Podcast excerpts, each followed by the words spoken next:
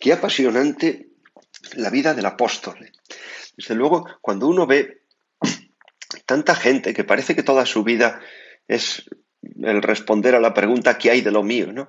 A ver cómo me busco la vida, a ver cómo consigo que salga adelante este plan, a ver cómo consigo que esto salga como a mí me gustaría, a ver cómo consigo eh, afianzar mi prestigio, estar bien ante los demás, tener una posición cómoda, ¿no? Hay tanta gente preocupada de eso, ¿no? Del que hay de lo mío. Sin embargo, el apóstol parece que no tiene vida propia. Todo se lo ha entregado a Dios y lo que le interesa no es qué hay de lo mío, porque ya se ha olvidado, para él lo mío no existe. Para el apóstol lo único que interesa es qué hay de lo de Cristo, qué quiere Dios de mí. Y no tiene otro motor en su vida que esto, qué quiere Dios de mí. Fijaos en San Pablo lo que nos cuenta hoy San Lucas en los Hechos de los Apóstoles, que cuando predicando el Evangelio, es decir, ocupándose de lo que Cristo quiere, intenta entrar en Misia, en Bitinia, perdón, cerca de Misia, a saber dónde está Bitinia, ¿no? Pero sin embargo el Espíritu de Jesús dice, no se lo consintió.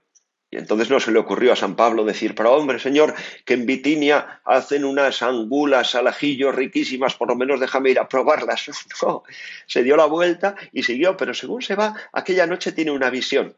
Se le aparece en una visión un macedonio eh, no de frutas, sino un macedonio, de Macedonia, de Grecia, ahora es un país aparte, ¿verdad? Que de pie le rogaba, pasa a Macedonia y ayúdanos. Y entonces dice San Lucas, inmediatamente supieron que Dios les llamaba a predicarle el Evangelio, así que se acabaron las angulas al ajillo de Bitinia y nos vamos a Macedonia a tomar Macedonia de frutas, que no es lo mismo, pero es lo que quiere Dios. Y venga, y a donde quiere Dios, y así fue toda su vida, ¿no? Hasta que llega a la cárcel y después a la muerte nada más que preocupado de lo que quiere Dios, qué hay de lo de Cristo, qué hay de lo de Dios. Hoy, hoy le dice el Señor a los apóstoles, que sepáis que el mundo os va a odiar, porque a mí me ha odiado antes que a vosotros. Claro, una persona que está nada más que empeñada en qué hay de lo mío y a ver cómo salvo mi prestigio y a ver cómo quedo bien con todo el mundo y a ver cómo todo el mundo habla de mí, entonces no puede ser apóstol.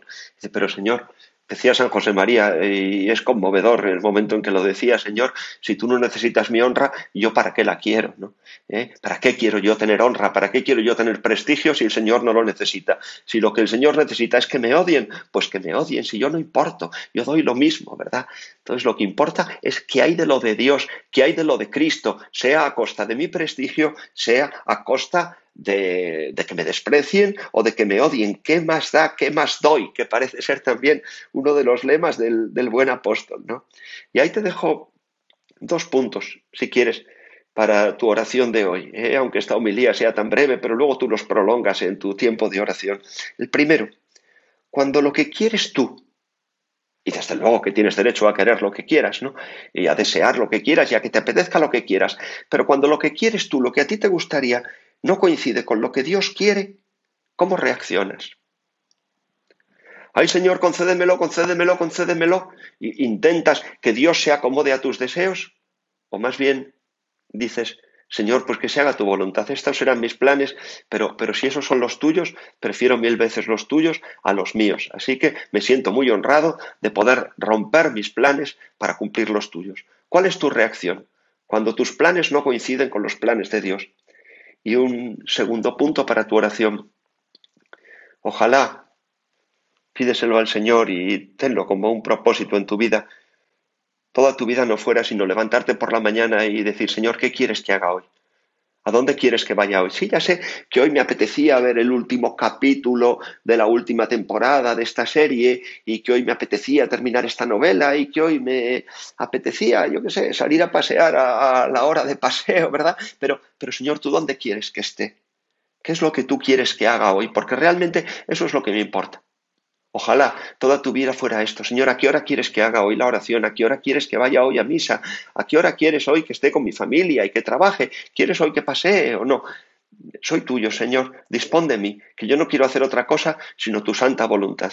Bueno, bueno, en ese caso ya tendrías mucho ganado para ser un buen apóstol. Fíjate cómo lo dice la Virgen Santísima. Aquí está la esclava del Señor, hágase en mí según tu palabra. ¿Cómo estás viviendo el mes de mayo? ¿Estás rezando muchos rosarios?